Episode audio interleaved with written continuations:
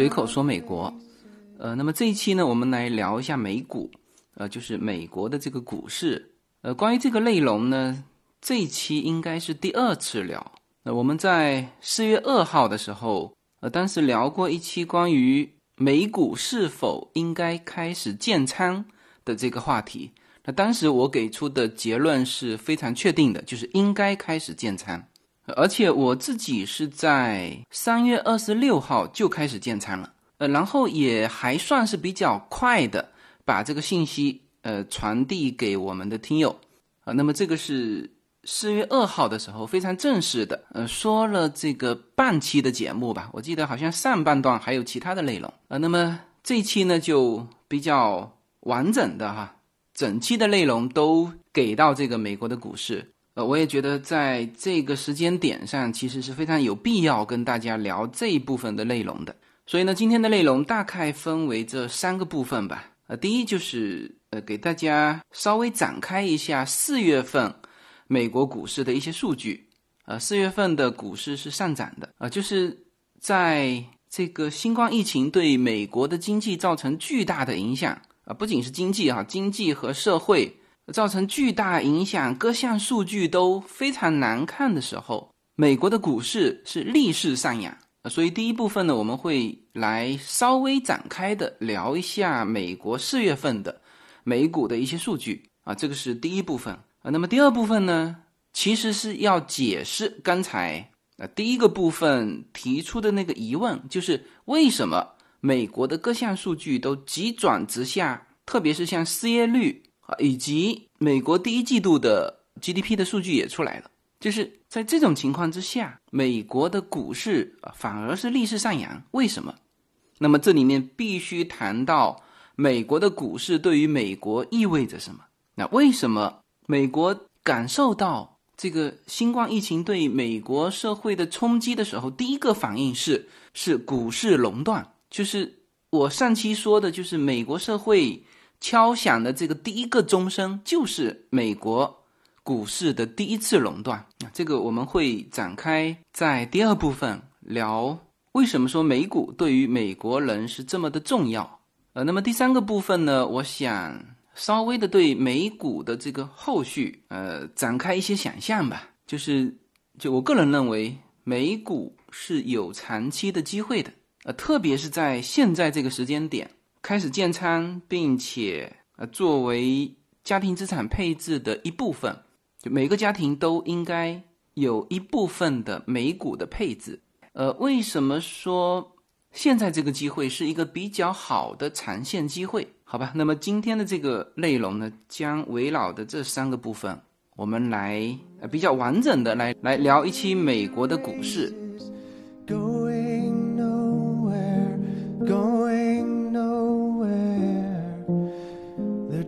Tears are filling up their glasses. No expression,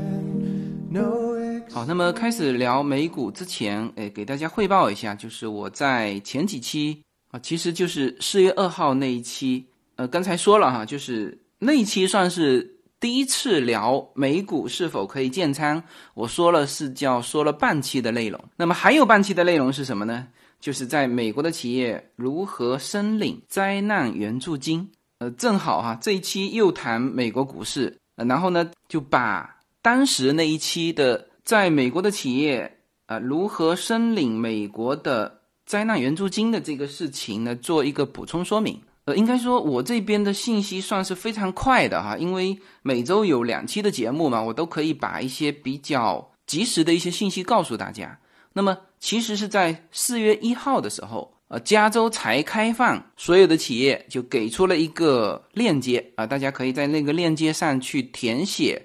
各自企业的一个情况，然后呢申领这个企业的叫灾难援助金。那么四月一号才推出来，我四月二号的节目就已经说了。那当然，这个内容是说给在美国的呃这些听友听的哈。那昨天呃。我的两家公司的叫灾难援助金已经下来了。那么我看了一下，呃，就是非常的清楚哈，就是它根据你申报的这个企业的规模呃，那这个他当时填的时候，所谓的企业规模就是填你有几个员工。那我这两家公司的员工是不同的嘛？那分到的钱也是不同的，那发到我们账户上的钱也是不同的。然后一目了然，就是你公司有多少个员工啊？就每个员工一千块啊。比如说你公司有八个员工，那么你这家公司就八千块到账。那么，那么另外一家公司，比如说是五个员工，那么正好五千块到账，所以说叫一目了然，他就是按照这个来分的。那因为他写的很清楚哈，就是叫做最高不超过一万美元，所以呢，人数啊，规模数超过十个人的这个企业，那基本上就给足啊，给你一万。那么这个钱其实是叫做紧急救援金啊，当然这个是纯粹针对小微企业的哈，这个。内容在四月二号那一期都讲得非常清楚了，就是针对小微企业的。那么他担心这种小微企业支撑不下去，呃，所以说就是第一时间发放了叫做紧急救援金。那么这个钱是就是一个补助哈，是不需要还的。它虽然是在那个整体的大包那个叫做小微企业贷款里面，但是呢这一部分是不需要还的，这个是非常明确的哈。那么第二部分，它还有一个叫 PPP 的一个申请，呃，那因为那个呢是有利息的，呃，那个是需要还的哈。但是就是如果你申请的那个 PPP 的那个贷款是用来三个东西吧，就是一个是用来支付员工的薪资，第二是交这个公司的房租，还有就是一些水电费。就是你如果是用在这三个方面的，那这个贷款也不需要还，贷款最高额度是两百万美元啊。那么这个是四月二号，就是我就已经提交了。那么同时我把这个信息就告诉了在美国所有的我们的听友。那有一些人速度很快，就是按照我说的，因为我在那一期怎么填写，就是都说的非常清楚了。那很多人就按照我的那个叫一样画葫芦。就把那个表格给填了，呃，然后应该这几天也都收到了这个补助金了，啊，当然他说是什么三天到账，实际上也快一个月才到账哈，但是不管怎么样还是到账了啊，但是呢，就是他现在这个窗口已经关掉了，所以这些东西啊，你这个首先听节目要及时，第二呢，听完节目之后叫知行合一啊。你这个速度也得快，所以我昨天告诉群里面说，哎，我领到这个钱了。然后群里面有一些听友就非常失望的说，呃，这个窗口已经关掉了，他下手慢了。那现在那个链接已经点不进去了，那这个这个就没有了。那会不会是下一批还有一个新的政策？那到时候如果有哈，我也会第一时间的告诉大家。呃，因为我们现在在美国的听友是越来越多，就是你看，单单在洛杉矶，我们两个群都快满了哈。呃，然后在这些听友里面，我相信百分之八十到九十自己是有公司的啊，所以这一些信息是我认为对在美国的这些听友是极为有用的啊，所以我是一般情况下都会第一时间的通过这个节目的方式给大家传递。好吧，那么关于四月二号的那一期节目，这个名字就叫做“跨境创投冒号在美企业如何申领灾难援助金啊？美股现在能否建仓啊？”所以四月二号那期节目就说了这么两个内容啊。那么这一期呢，我们就把这个美股这个话题我们单独展开来说哈。呃，那么那期节目上半段，呃，大家如果按照我的方式去呃申请这个灾难援助金的话呢，呃，应该是已经拿到这个援助金了哈。那么援助金可能没多少啊，那看你自己公司吧。最高一家公司就不超过一万块嘛。但是呢，如果你四月二号那一天啊开始就我说完你就开始美美股建仓的话，那么到现在的收益应该超过了这一万块了。那当然要看你投多少哈。那么我自己的账户到现在为止总收益是超过百分之十三了。实际上我是三月二十六号就开始买下了美股的第一只股票。呃，在此之前我是一直看美股啊，始终没有买过，因为觉得太高了嘛。然后呢，这个新冠疫情过来之后，美股是瞬间垄断，就是从这个二月十九号的，呃，我说的都是标普五百指数哈，因为我们说到垄断是根据标普五百指数来做这个垄断的哈，所以我们说标普五百指数二月十九号啊，应该算是最高点了吧，三千三百八十六点，那么一直四次垄断下来，最低点是出现在。三月二十三日，就是巴菲特说他还太年轻的那一天哈，呃，这个呃，这个是一个段子嘛，就是第一次垄断的时候，巴菲特说，呃，我活了八十几岁，见到了两次垄断，然后过几天说，呃，我活到八十几岁，见到了呃三次垄断，然后到这一轮的第四次垄断的时候，实际上是巴菲特见到了五次垄断了，那所以最后一次巴菲特说了一句说，哦，那我还太年轻了，这个是一个段子哈。那么三月二十三号是最低点。那么我是三月二十六号开始建仓，呃，开始买进第一只股票。呃，我的第一只股票好像在上一次节目也说了哈，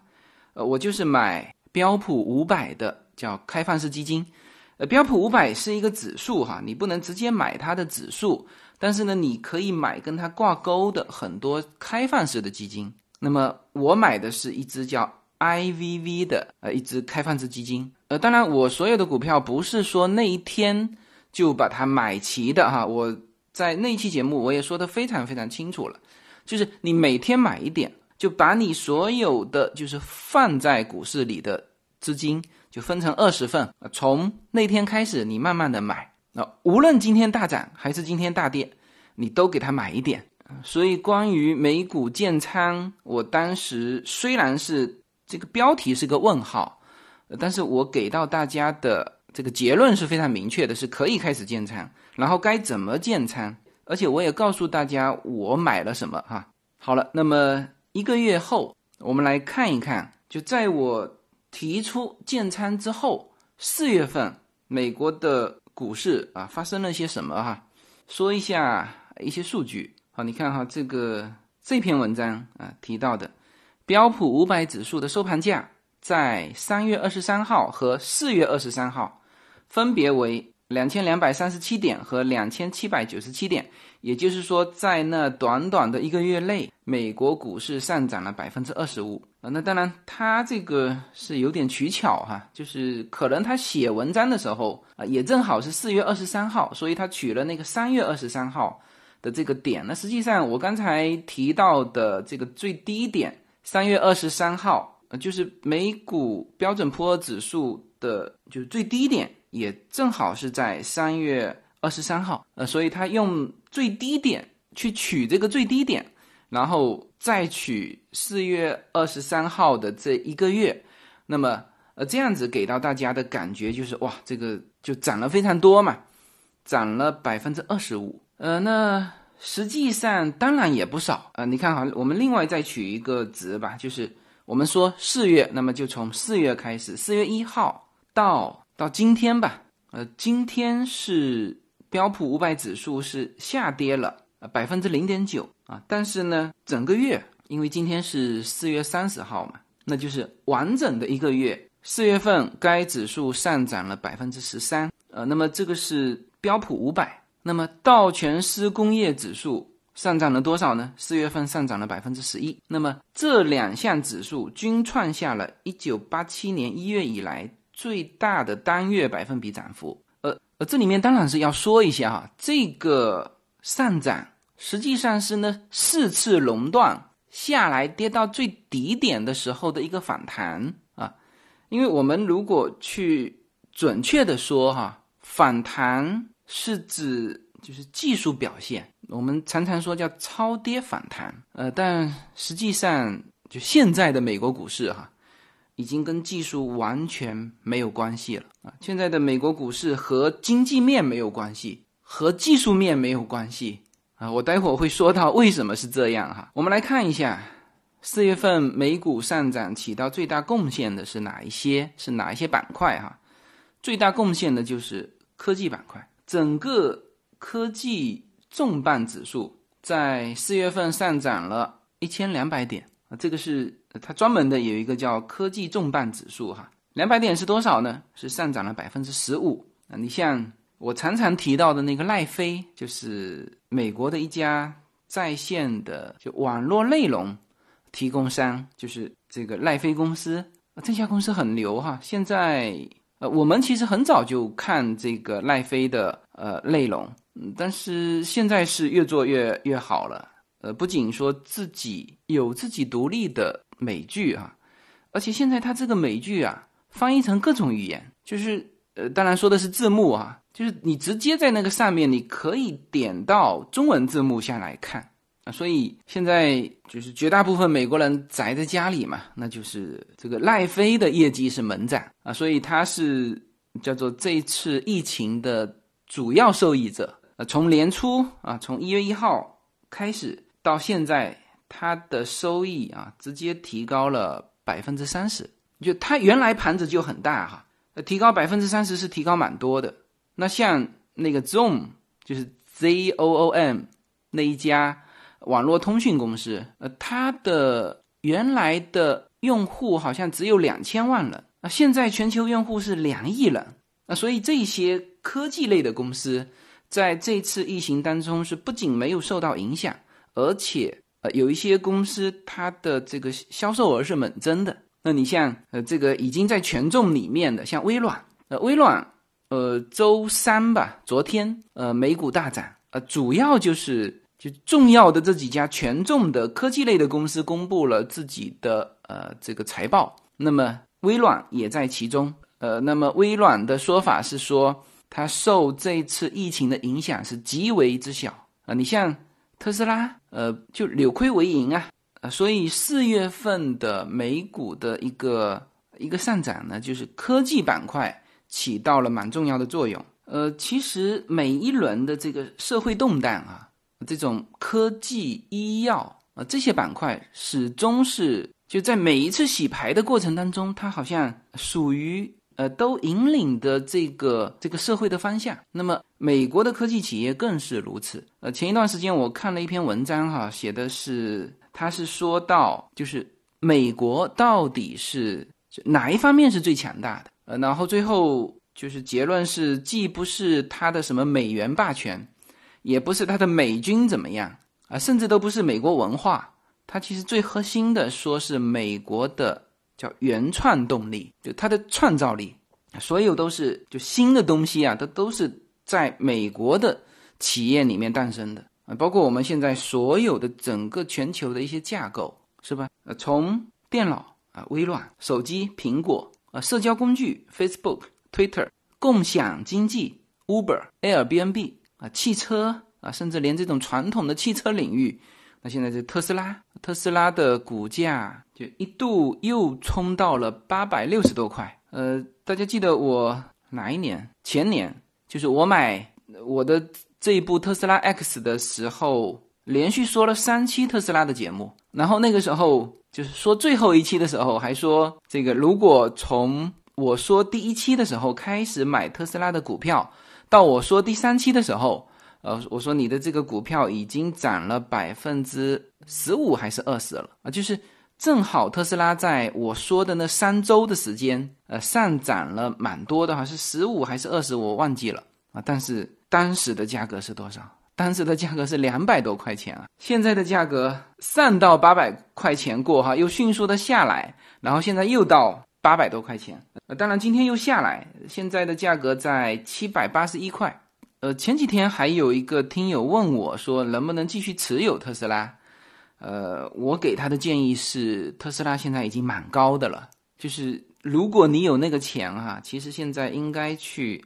抄一些，就是价值其实不错，但是呢，在这次的疫情当中，就股价跌的比较厉害。那特斯拉现在是我不知道有没有过这个新高哈，是差不多在历史高位。那像比如说像奈飞这种，是吧？它是后面很有前景，但是它的很有前景是在任何历史时期，就任何购买阶段你都看得见的。而现在的机会在于哪里呢？是那些其实是有这个很好的一个价值，但是呢，整个这次疫情下来被拦腰斩断的，包括了那些石油股票。那我说的不是那个原油挂钩的那个做多基金哈，是一些石油股票。我买的那个雪佛龙也涨了百分之十三点多了，呃，包括那个西方石油，你看我连西方石油都涨了百分之十五点一，就是巴菲特的成本在三十五块钱的那只股票哈，我现在现在的价格是十六块七毛八，这是我已经涨了百分之十五点一之后的价格，十六块七毛八。啊，但是离那个巴菲特的三十五块的它的成本还有一半的距离，是吧？所以我觉得，呃，这些股票才是你逮到这种机会就现在去买的，是吧？那至于科技股，当然很棒，但是科技股没有跌下来过，呃，所以这个就是呃，大家见仁见智了，就是按照各自的感觉去判断哈。那总体来说，就是美国的这个原创力。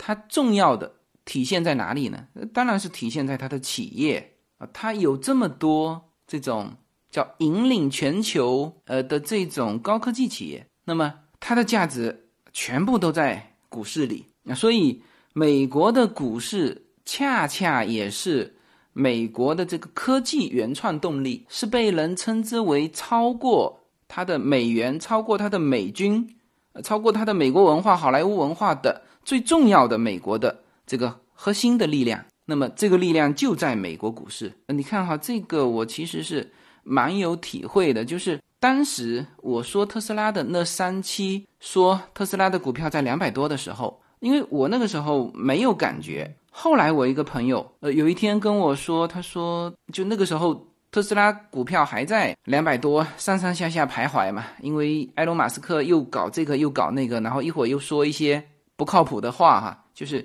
就一直在上上下下的时候，那他当时是说他不看好特斯拉，呃，他然后他说了一个其实是很有价值的话哈，我们我当时是没有去行动啊，他说了一个什么呢？他说特斯拉两百多块钱的股价和特斯拉 B 轮融资的时候是一样的价钱，也就是说他 B 轮融资的时候的那些股东熬了七八年，没有在特斯拉上赚到一分钱。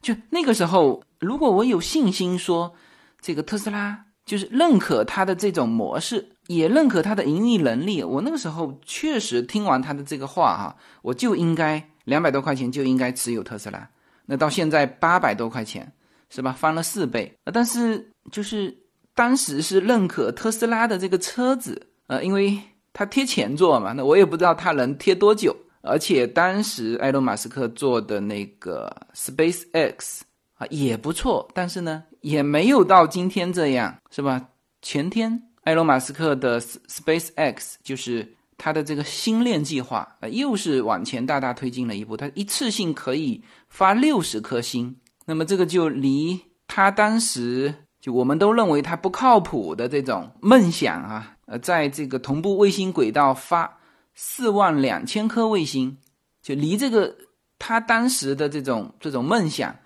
那现在是叫做呃，就基本上大家都认为按照这个速度发，那么他的星链计划就可以完成了啊！你看哈，这个就是就是美国的这种创新原创的动力，是美国给到这个全全球或者说全人类啊，其实是最重要的，它的领导力也来自于此，好吧？那么这个就是。基本上扫描了一遍啊，四月份的这个数据啊，其中也提到了这个美国的科技股。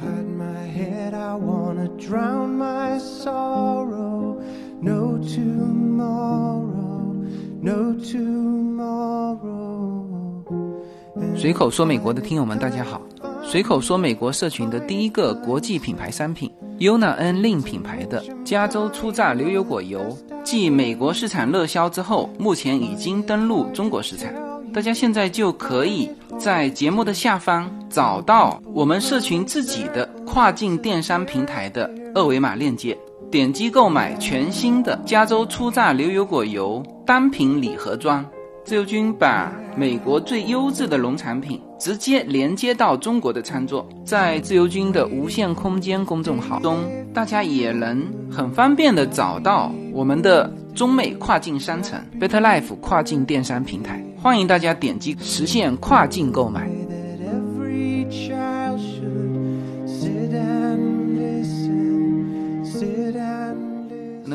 接下来我们来聊一下哈，为什么在目前这种情况之下，就是整体美国社会进入一种半停摆的状态？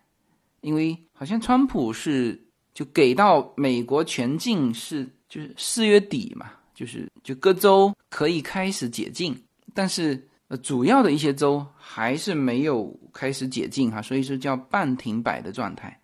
在这种状态之下，应该说四月份是最严重的，而四月份的就代表美国经济情侣表的美股却上涨了百分之十三。就如果从三月二十三号开始算，那上涨了百分之二十五，是吧？但是呢，在就疫情开始的时候，那美股是四次熔断暴跌下来，叫断崖式的下跌。呃，关于美股熔断的这个节目，我之前也都说过哈。那么是什么让它企稳？就是在非常短的时间内，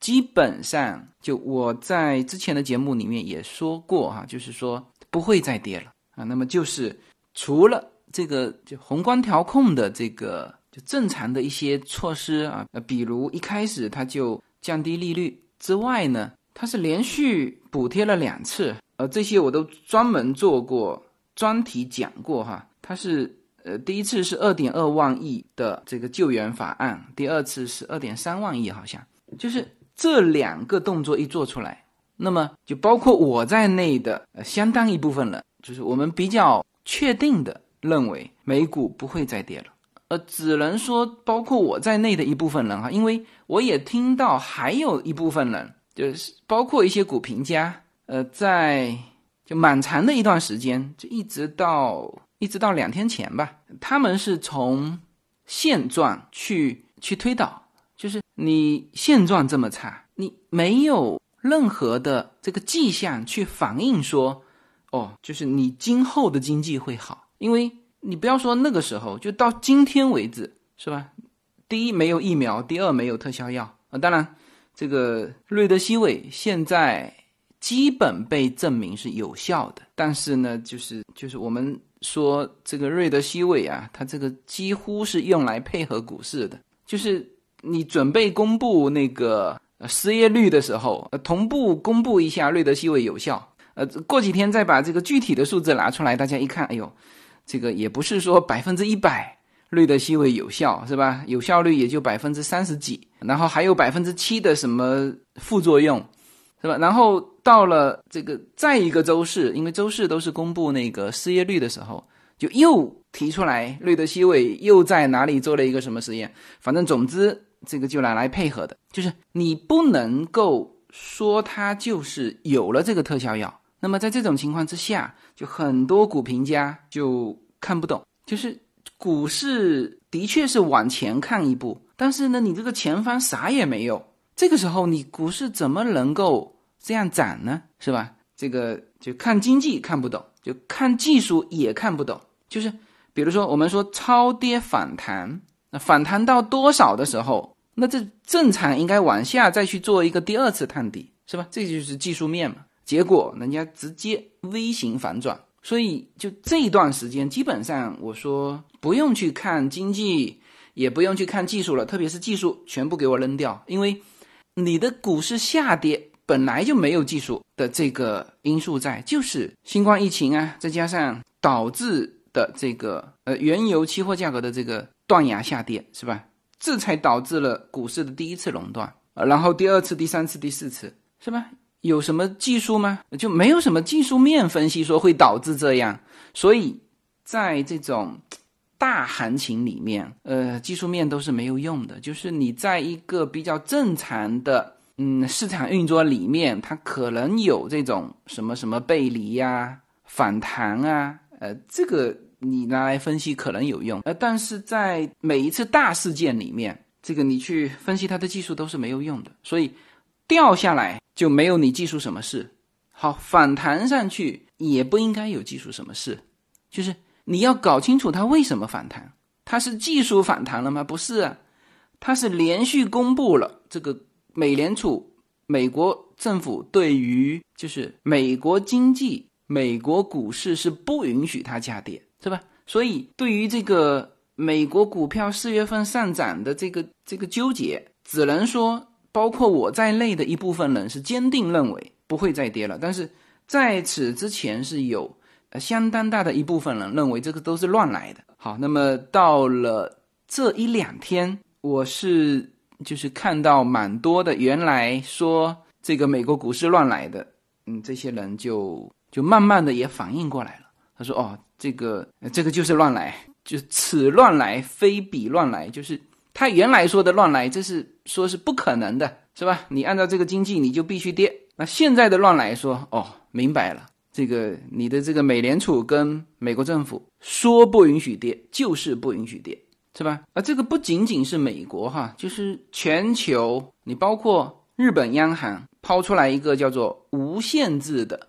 可以自己回购购买这个国债，呃，那就是至少在这个就国债的这个市场上，是吧？你。日本政府可以照单全收啊，呃，那这种决心，那现在全世界都看懂了。但其实这种决心，在大家应该记得，我在就第二次就是那个二点三万亿的时候，我已经说了，呃，其实美国股市的企稳啊，现在的这个这个反转啊，微型反转就已经不叫反弹了，就是按照技术那帮人的那个技术分析，现在是叫 又进入牛市。就美国十几年牛市一直到断崖下跌，呃，那一段时间被称之为叫做技术熊市已经形成，现在技术牛市又形成，是吧？这么短的时间，所以技术面就不用解释这些事情了。呃，那么现在就是回答那个问题，说为什么各项指标都这么差，美股叫逆流而上？那就非常清楚了，就是美国整个国家倾国之力，呃，最先要保的是什么？就是美股，美国的股市。呃，这个我说的不夸张的。金融危机对美国的经济，对于全球的经济造成那么大的影响，奥巴马只拿出七千九百多亿，而这一次川普直接两笔合起来四点五万亿啊，接近六倍于金融危机的时候，而且这个。决心就是说，你你要还敢跌，我再给你翻一翻。好像这个新的一些援助补助计划又在写了，呃，然后世界各个主要的发达国家，那就一样画葫芦嘛，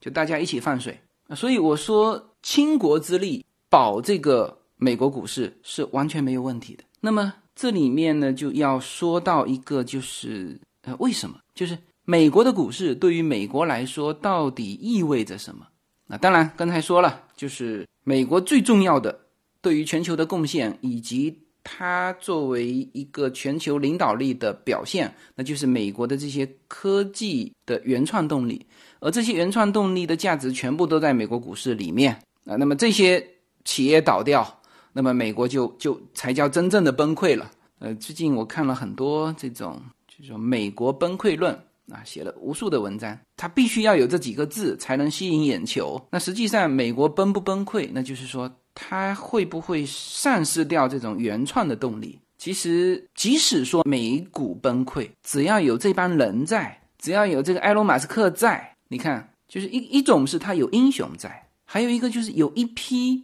支持英雄的这个市场。这个特斯拉到这个季度叫扭亏为盈，它的。市值已经是十个福特汽车了。那其实它扭亏为盈，在我前年说特斯拉的时候，就第四季报表的时候，那时候是第一次扭亏为盈。扭亏为盈之后，这个股票涨了一波，后来可能又亏损，所以这次又叫扭亏为盈。那么你想一想看，这家公司是长期处于亏损的状态，而他的公司的市值是十个福特汽车。那么你想一想看，这个支持他的人。是多么有这种雄心和魄力，而这一部分人和这个英雄埃隆·马斯克本身是没有差别的啊，这也叫做相似的灵魂哈，就共同的价值观，就他们认为你埃隆·马斯克就是行，这样的一群人啊，支撑了这个国家有它的原创动力。那么这个原创动力呢，又通通体现在这个美国的股市里面，就一个一个的这些我们熟知的这些这些企业啊，迪士尼啊，波音飞机是吧？特斯拉、苹果啊，甚至呃一些不是美国公司的，就是最先进的公司啊，其实。全球在美国的股市上市的也都是各地最优秀的公司。那你以中国举例，我们非常熟悉的阿里巴巴，阿里巴巴在中国没有上市，是在美国上市，是吧？腾讯，你看最我们现在说原来说什么 BAT 嘛，是吧？全是在美国的股票市场上市的啊，所以这个是一方面，就是呃，这个美国股市。它的价值的这个范围都已经就是超出了这个美国国家了，就世界上有无数的啊最优秀的企业都在美国股市。除了这个之外，美国的股市对于美国人还意味着什么？其实还意味着叫做经济支柱。就美国的股市，打一个比方哈，对于美国人的意义就相当于中国的房地产对于中国人的意义，嗯，就就相当于这个。就是你看哈，美国人口三亿，那股市开户的人数是八千多万，那这里基本上是叫人人都开户了。呃，说这个每家都有股票账户，这个是没有问题的。那这个比率是比中国还是要高很多的啊。呃，但是他家庭拥有股票账户，并不意味着他每个人都自己炒股哈，只能说他叫全民持股，就是。你不能说他全民炒股，呃，就最主要还是机构在做。那么我们常常说到啊，说嗯，百分之六十九的这个美国人储蓄不到一千美元，呃，这个是指他的银行账户，就银行余额，不是指他的净资产哈。这个就是我今天为了说明好这个问题，我还专门去找了一张表，就是美国家庭资产负债表。你看哈，这个每一年的数据都有。我看到最后的这个数据是二零一九年十月份的这个数据，美国家庭的资产是平均哈，平均十三万四千九百四十四块，美国家庭的负债是一万六千五百七十六块，美国家庭的净资产有十一万八千三百六十八块啊，那这个是每一个月的数据，这里都有体现哈。它这个表格从哪一年开始做？从二从一九九零年开始做。你看，一九九零年的时候，它的这个资产，每个美国家庭的资产是两万五千两百五十八元，负债是三千五百一十二元，当时的净资产是两万一千七百四十六，就是每个美国家庭平均的净资产是有十一万八千多。净资产哈，呃，当然这里面这个净资产也不能说明什么问题，因为它的净资产应该这样说吧，就是从九零年到一九年，它的净资产的大幅增加，其实是两极分化，就是富裕的那一帮人增加的非常多，然后这个就是普通人、中产阶级，他的净资产并没有增加那么多，但是呢，它也不是一千块啊，知道吗？我就是。举这个数字就告诉大家说，呃，我们常常说美国人，你叫他拿一千块钱拿不出来，他是拿不出来，他的钱都在投资上了。你看哈，他的这个当然房产是一块哈，呃呃，这里面我再把他的资产的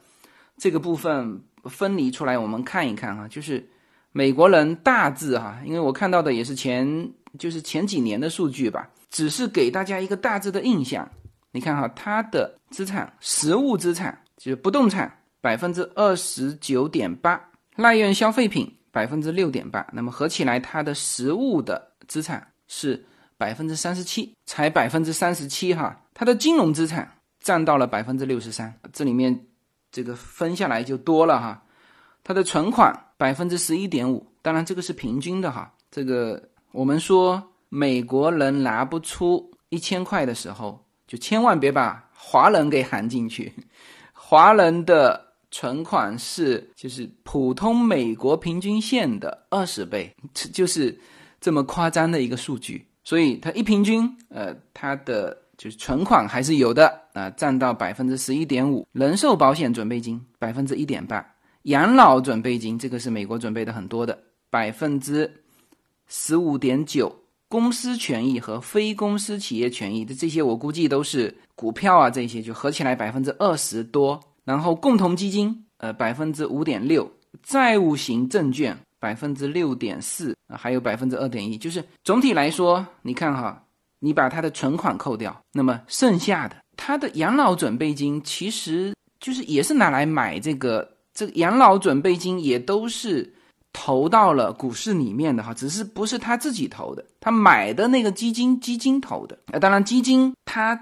这个投到股市里面有相当大一部分是买美国国债，就是在美国的股市里面，它不仅是有股票，还有各种的，就是比如说国家债务、联邦债务、城市债务啊，它还有城市发债的，还有企业发债，就各项债和各项的。呃，权就是股票啊，所以你如果把存款扣掉，六十三减掉十一，是吧？五十二，就超过一半的美国家庭的这个净资产是投在了美国的股市。我我这样一说，大家就理解了哈，就是美国的股市到底对美国意味着什么？意味着它的超过一半的美国家庭的资产，是吧？意味着你看啊，美国。资产的养老准备金百分之十五点九啊，这百分之十六就就所有的美国人哦，百分之十六的这个养老准备金是变成基金完，也是放在股市，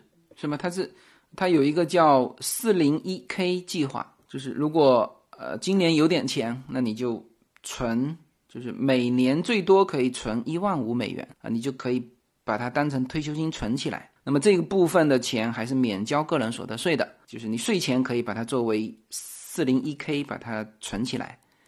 那这个钱是由专门的机构去运作的，所以金融危机的时候，很多的美国老人他突然间发现他的这个退休金账户的本金在缩小，就是那个时候确实是就是股市跌了非常多嘛，就是把它四零。一 K 的那个基金里面的本金都跌掉相当一部分，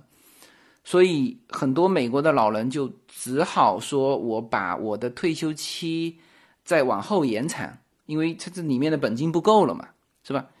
所以这就说明美国股市对于这个美国的重要性。那就像我们中国的现在的房地产不敢动一样，好，那这个是重要性。那么美国的股市对于美国来说，不仅意味着。你这个价值最高的、最精华的这些企业在这里面啊，这里面不仅包括美国，还包括全球，还意味着你美国所有的美国人的一半的资产在这里面啊，包括了你的未来，就是你的退休金都在这里面。所以这就是为什么美国在这一次新冠疫情之中就预感到出现问题。当然，它也不是预感到出现问题，就是就出现问题了，股票垄断。你想一想看，那个段子说的，巴菲特说我太年轻了，就是在那么短的时间之内垄断了四次，是吧？那这个时候就是就再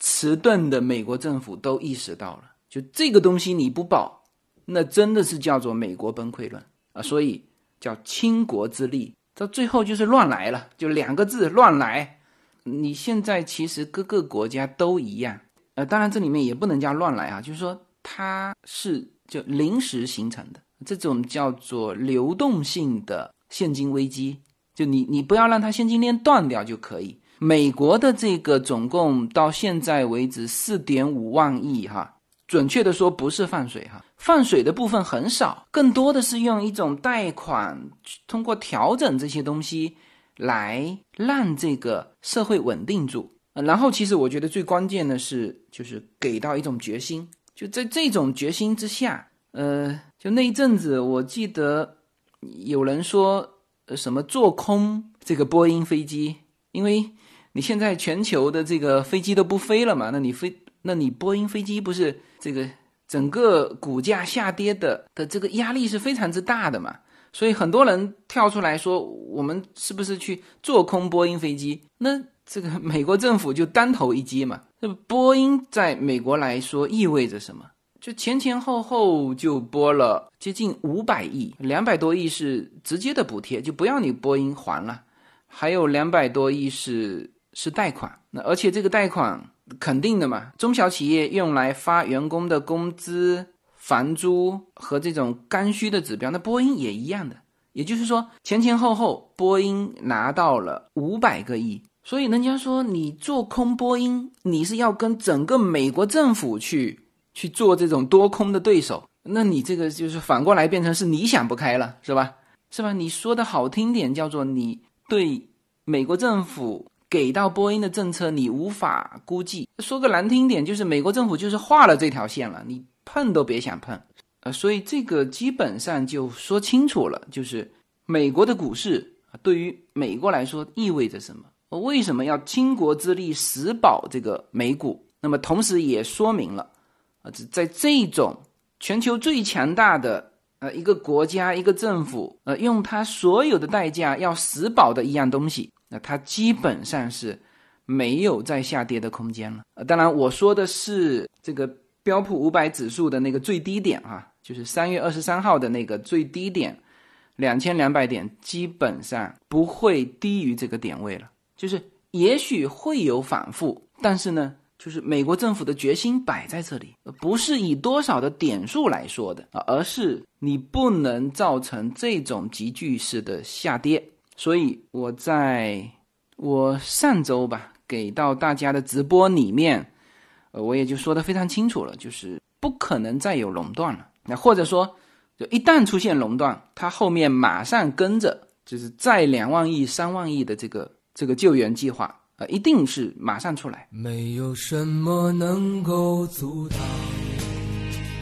没有什么可以阻挡对自由的向往。大家好，这张专辑的播出时间是每周一周五的下午，每周两期，不见不散。现在大家除了收听我的音频节目之外，还可以加入我的微信公众号，公众号的名字是“无限空间”，这是一个跨越中美的自由连接的社群。大家可以通过这个公众号找到您所在的城市或者是您喜欢的微信群，加入“随口说美国”的社群。同时，也在这个公众号里面啊，已经建成了“随口说美国”的 IP 矩阵，名字叫做“星辰大海”。在这里面呢，大家。可以听到更多的跨境主播为您分享的更多的跨境内容。当然，您如果希望随时能够追踪到随口说美国的各类信息，您还可以登录新浪微博、今日头条、抖音去搜寻“随口说美国”。移动互联网的神奇之处呢，就是可以把同类的人拉得很近，